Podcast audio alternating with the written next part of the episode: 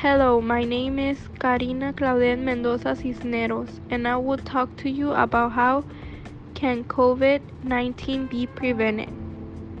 Maintaining a healthy distance of 1.5 meters, washing hands with soap and water for 40 seconds, using 70% alcohol-based gel several times a day, and wearing face masks during the working day are the main recommendations to prevent COVID infections 19 before the return to activities.